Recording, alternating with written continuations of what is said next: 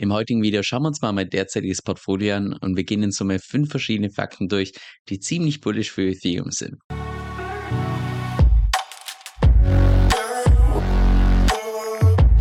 Bevor wir gleich reinstarten, ganz kurz zum Background. Und zwar schreibe ich ab und zu Newsletter, wo ich im Nachhinein denke, wenn ich die rausschicke, Mann, die sind eigentlich so hilfreich. Da gehen den Leuten, die nur mir auf YouTube folgen und nicht meinem Newsletter, denen geht wirklich was. Und deshalb habe ich mir gedacht, weil ich heute wieder so eine Mail rausgeschickt habe, wo ich gedacht habe, ah, die ist einfach natürlich komplett subjektiv, logisch, kommt auch von mir selbst wo ich einfach gedacht habe, das ist so hilfreich, da muss ich jetzt einfach kurz ein Video dazu machen. Das heißt, heute ein leicht anderes Format als sonst, aber ihr könnt mir ja gerne mal Feedback geben, ob ihr mit dem Format, was anfangen könnt. Also dann lasst uns auch direkt reinstarten. Und zwar war im Prinzip der Hintergrund von dieser Mail, dass ich in der Vergangenheit beziehungsweise in den letzten paar Monaten häufiger meine Bitcoins umgetauscht habe in Ether.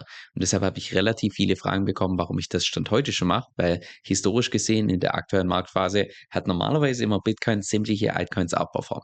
Warum handle ich also quasi entgegen der Historie?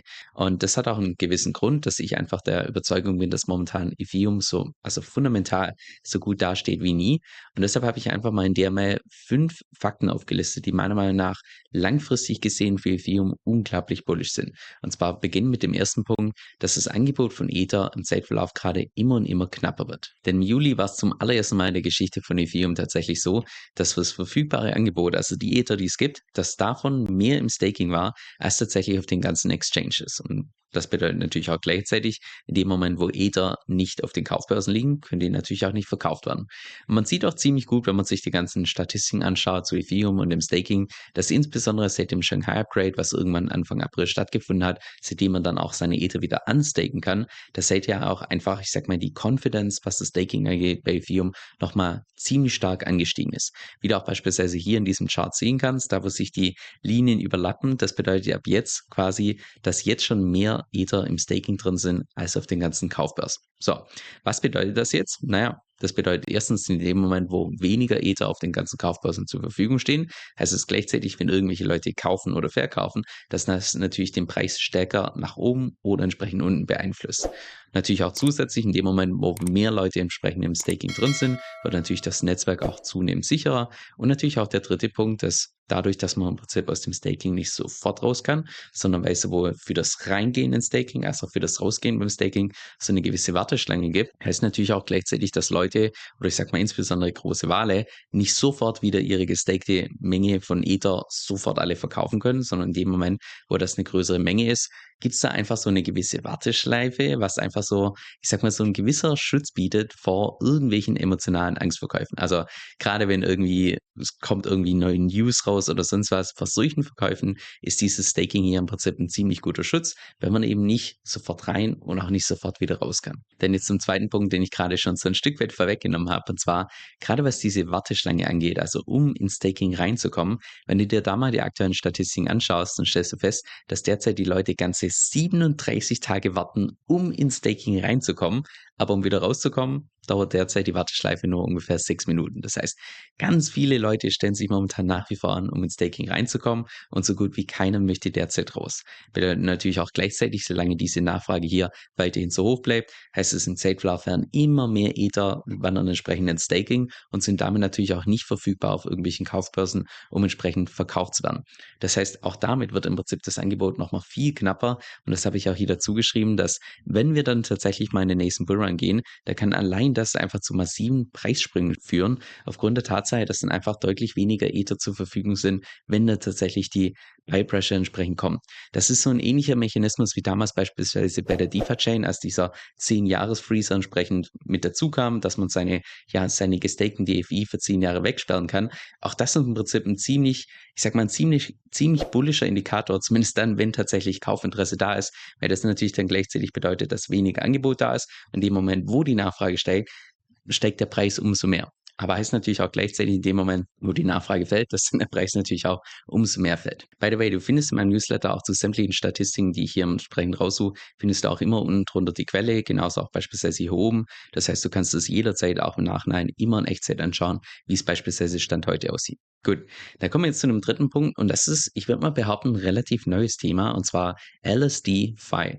Also Liquid Staking Derivate, wie beispielsweise die gestakten Ether von Lido, von Rocket Pool, von Coinbase und so weiter, die in Verbindung mit irgendwelchen DeFi-Protokollen, was im Prinzip die Abkürzung bedeutet LSD-Fi, dass man im Prinzip so eine Art, ich sag mal, Money Lego oder einfach diese Lego-Struktur bei DeFi-Protokollen benutzt, dass man beispielsweise irgendwelche bestehenden DeFi-Protokolle, dass man die aufbaut auf diese ganzen Liquid Staking-Derivate wie die von Lido, Rocket Pool und so weiter. So, und die sind momentan, wenn du dir einfach mal die Statistiken anschaust von DeFi Lama, alles, was mit Staking, was Ethereum angeht, zu tun hat, es ist brutal, wie die derzeit wachsen. Schon allein Lido, Lido irgendwann Anfang des Jahres noch gerade so das, das größte DeFi-Protokoll gewählt oder geworden und mittlerweile schon mehr als doppelt so groß wie das zweitgrößte DeFi-Protokoll. Also die sind unfassbar momentan am Wachsen. Genauso auch sämtliche Protokolle, die einfach so ein Stück weit auf diesen Zug aufspringen. Und da darfst du dich auch, und das habe ich hier schon verraten, da darfst du dich auf einige coole Videos auf meinem Kanal freuen. Da habe ich schon einige vorbereitet, die jetzt in den nächsten paar Tagen entsprechend live gehen. Also da kommen ein paar richtig coole DeFi-Protokolle raus, wo aus meiner Sicht zum allerersten Mal dass ich mal wieder ein DeFi-Protokoll ansch anschaue und denke, uh, ja, das hat richtig Potenzial. Und bedeutet natürlich auch gleichzeitig, warum ich das hier in der E-Mail entsprechend geschrieben habe.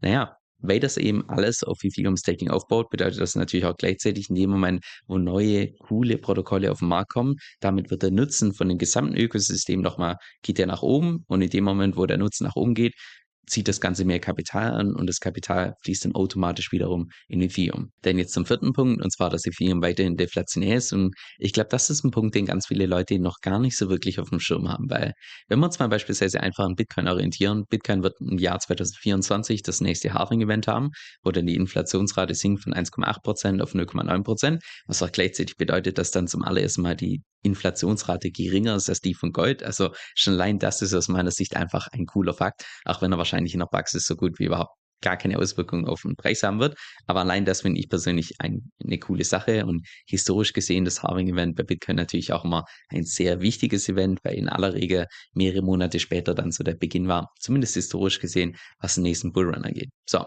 jetzt was bei Ethereum ganz viele Leute nicht so ganz auf dem Schirm haben, ist, wie deflationär Ethereum ist und vor allem auch schon seit wann. Und zwar, als damals dieser London Hawkfork EP 1559 im August 2021 stattgefunden hat, seither, also seit ungefähr 702 Tagen, ist die Deflationsrate von Ethereum bei durchschnittlich minus 1,01 Prozent. Das heißt, das verfügbare Angebot sinkt momentan ungefähr 1 Prozent pro Jahr. So, diese 1 Prozent derzeit ich bin mir nicht ganz sicher, wie stark die einen Einfluss haben derzeit auf den Preis, aber über mehrere Jahre, also kurzfristig unsicher, aber über mehrere Jahre weiß ich das natürlich dann entsprechend aufsummieren, Stichwort Zinseszinseffekt, hat es aus meiner Sicht einen Rieseneffekt, insbesondere weil das ja nur der Beginn ist von den ganzen Burn-Mechanismen. Ich habe ja schon ein zusätzliches Video gemacht, extra zu diesem Meth-Burn, der entsprechend geplant ist. Da wird nochmal einiges mehr kommen, was den ganzen Burn angeht und auch gleichzeitig was die Issuance, also das, was zusätzlich jedes Jahr für das Staking nochmal neu dazukommt ins System, dass das nochmal geringer wird und gleichzeitig der Burn noch größer wird. Das heißt, ja, die Deflationsrate aus meiner Sicht, die wird wahrscheinlich in Zeitverlauf immer und immer größer und ich kann mir gut vorstellen, dass sie irgendwann in ein, zwei, drei Jahren vielleicht schon bei über zwei Prozent, vielleicht sogar drei Prozent pro Jahr ist, weil einfach dadurch, dass der Nutzen von Ethereum größer wird, dadurch, dass die Mechanismen nochmal effektiver werden, ich glaube, da könnte einiges gehen. Genau.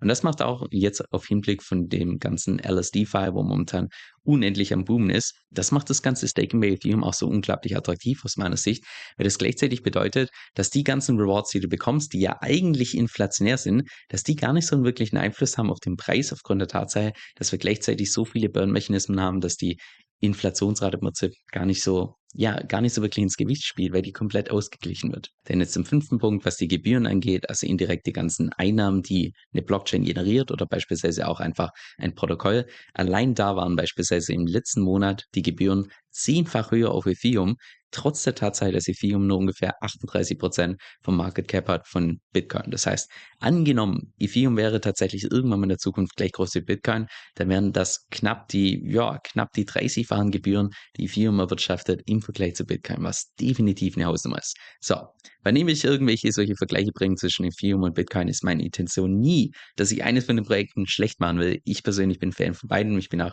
im Herzen immer ein Bitcoiner, weil ich denke nach wie vor, Bitcoin hat ganz klar seine Daseinsberechtigung an als dezentraler Wertespeicher. Da kommt nichts an Bitcoin ran, auch kein Ultrasound, Ethereum oder sonst was. Also ich bin Fan von beidem. Ich kann diesen Hate zwischen beiden Projekten nicht verstehen. Also nur das an der Stelle, dass ich Bitcoin hier nicht schlecht machen möchte, überhaupt gar nicht. Auch wenn beispielsweise sogar einzelne DeFi-Protokolle sogar mehr Gebühren erwirtschaftet haben, wie beispielsweise Uniswap und Aave im Vergleich zu Bitcoin. Aber allein das zeigt auch beispielsweise auch wieder, warum ich persönlich so ein großer Fan bin von DeFi, weil diese Möglichkeiten, die dir beispielsweise Uniswap bietet oder Aave bietet, das sind einfach solche Gamechanger für den Finanzsektor, dass du über Aave jederzeit 24-7 Kredit aufnehmen kannst, über Uniswap jederzeit kann sein, jeder kann seinen eigenen Pool erstellen, jeder kann irgendwelche Tokens hin und her swappen, ohne dass du irgendwie eine Erlaubnis brauchst. Also es sind einfach solche ja, Gamechanger, was Protokolle angeht. Deshalb bin ich persönlich auch, was die ganze DeFi-Geschichte, ein ziemlicher Fan davon. Anyway, bedeutet, was die Gebühren angeht, was ich sag mal, den Umsatz angeht, ist Ethereum derzeit mit Abstand die Nummer eins. Ich würde mal behaupten, nicht alle Gebühren sind immer sinnvoll. Es gibt auch beispielsweise Gebühren wie Klassiker, die Exit-Fee bei der DeFi-Chain. Ich meine, in den letzten paar Monaten wurde DeFi-Chain häufiger promoted, was, was Gebühren angeht, dass derzeit die Gebühren so hoch sind. Ja, wenn man dann halt überlegt, wo die ganzen Gebühren herkommen, dass die primär durch diese Dex-Fee kommen, dann ist es nicht unbedingt ein gutes Zeichen für eine Blockchain. Das heißt, es kommt auch immer so ein Stück weit darauf an, wie diese ganzen Gebühren hier erwirtschaftet werden, weil es gibt ich sag mal, positive für das Ökosystem Gebühren und es gibt negative Gebühren. Und von daher ist Gebühren einfach nur ein Indikator, aber sollte man jetzt nie als der Nummer eins Indikator nehmen, was den Nutzen von einer Chain oder von einem Projekt angeht. Jetzt auch zu meinem persönlichen Fazit und das ist auch im Wesentlichen das, was ich ganz zu Beginn von meinem Video schon erwähnt habe, dass aus meiner Sicht Ether einfach fundamental gesehen noch nie stärker dastand als Stand heute. Auch wenn historisch gesehen Bitcoin in der derzeitigen Marktphase Ether outperformt hat, dessen bin ich mir vollkommen bewusst. Ich kann natürlich auch falsch liegen, aber genau deshalb habe ich auch beispielsweise noch eine Bitcoin-Position von derzeit ungefähr 30 Prozent. Das heißt, selbst wenn es so wäre, hätte ich trotzdem noch eine genügend große Bitcoin-Position, dass ich mich entsprechend freuen kann. Also ganz wichtig in der Stelle, ich habe natürlich auch keine Glaskugel. Ich kann natürlich auch falsch liegen mit meiner Annahme, aber genau deshalb habe ich im Prinzip genauso gehandelt, dass ich jetzt schon in den letzten paar Monaten immer mehr Bitcoins umgeschichtet habe in Ether. Und vielleicht kennst du auch genau dazu, was ich sag mal den Wert und den Preis von Investment angeht, diese Metapher von André Costolani, der im Wesentlichen sagt, du kannst dir den Wert vorstellen wie ein Spaziergänger und den Preis wie ein Hund. Und in dem Moment, wo der Spaziergänger mit seinem Hund spazieren geht, rennt der Hund die ganze Zeit nach vorne und zurück. Also der Preis macht die ganze Zeit diesen hier, aber der Wert, der ist ganz gemütlich momentan auf seinem Spaziergang und schreitet ganz gemütlich voran. Aber langfristig gesehen bleibt der Preis immer um den Wert, auch wenn er die ganze Zeit nach vorne und zurück rennt. Er kommt immer wieder zum Wert zurück. Und genauso sehe ich das auch beispielsweise bei Ethereum. Selbst wenn es jetzt tatsächlich so kommt, dass Bitcoin jetzt in den nächsten paar Monaten Ether outperformt, dann ist es so. Ich könnte mir allerdings gut vorstellen, dass es dann nur eine Zeit lang so ist, bis dann irgendwann wieder Ether Bitcoin outperformt und dann irgendwann der Preis entsprechend zum Wert zurückkommt. Genau, das habe ich hier entsprechend noch geschrieben, dass der Hund immer in der Nähe vom Spaziergang bleibt. Außer beim DUSD, da ist die Leine gerissen. Kleiner Spaß am Rande, Leute, ihr wisst ja, mein Humor ist T-Shirts. Aber ja, lass uns auch direkt weitermachen. Und zwar war das hier so ein Punkt, und deshalb habe ich auch diesen Tweet auf, auf Twitter geschrieben, wo ich jetzt diese Woche drüber nachgedacht habe, weil diese Woche hatte ich mehrfach den Fall, dass ich irgendwie komplett die Zeit vergessen habe, weil ich gerade so tief in der Recherche war von irgendeinem DeFi-Protokoll oder irgendeinem AI-Tool oder sonst was, wo ich gemerkt habe, oh, wie mich diese, wie viele coole, aufregende Sachen es momentan gibt und wie glücklich wir uns schätzen können, Stand heute, also genau jetzt am Leben zu sein, wo wir gefühlt so viele Entwicklungen sehen, die einfach die Menschheitsgeschichte komplett auf den Kopf stellen werden. Schon allein, was Blockchain-Technologien in den nächsten paar Jahren für einen Einfluss auf die Menschheit haben werden.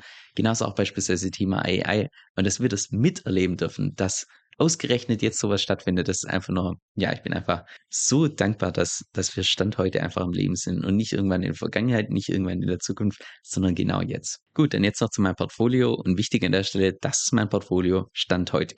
Das kann schon in einer Stunde anders sein nach diesem Video. Das heißt, wenn du das Video hier irgendwie erst ein paar Monaten anschaust oder ein Jahr anschaust, dann kann mein Portfolio komplett anders aussehen. Das heißt, auf keinen Fall da irgendwie dran orientieren. Im Allgemeinen nicht an mir orientieren. Am besten alles selbst hinterfragen, eine eigene Strategie erstellen. Das ist nur das, wie ich das selbst mache, dass ich derzeit ungefähr 30 Prozent in Bitcoin habe, 62 Prozent in Ether, beides nach der EBE-Strategie entsprechend gehebelt. EBE-Strategie, da habe ich jetzt schon vor kurzem ein Video dazu gemacht. Ist im Prinzip eine Strategie, wie man konservativ gehebelt, im Prinzip sehr, ich sag mal, sichere Investments wie in Bitcoin und Ether einfach nochmal auf das nächste Level bringen kann, indem man DeFi-Protokolle verwendet. Zusätzlich habe ich derzeit ungefähr 8% in gerappten, gestakten Ether, also im Prinzip die Wrapped Staked Ether von Lido, die derzeit nach der God Strategy investiert sind. Das ist die Strategie, die ich auch erst vor kurzem indirekt vorgestellt habe auf meinem YouTube-Kanal, die ich ein bisschen angeschnitten habe. Das ist die Strategie, wo wir momentan mit Abstand die meiste Zeit bei uns in Membership entsprechend ja darauf verwenden, wo wir so viel diskutieren, weil wenn die richtig aufgeht, dann hat die ein brutales Potenzial, wie du auch beispielsweise daran erkennen kannst, dass derzeit die Position einen Hebel hat mit 5,46x, also nicht nur Kryptomarktgewinne, sondern fünffache Kryptomarktgewinne.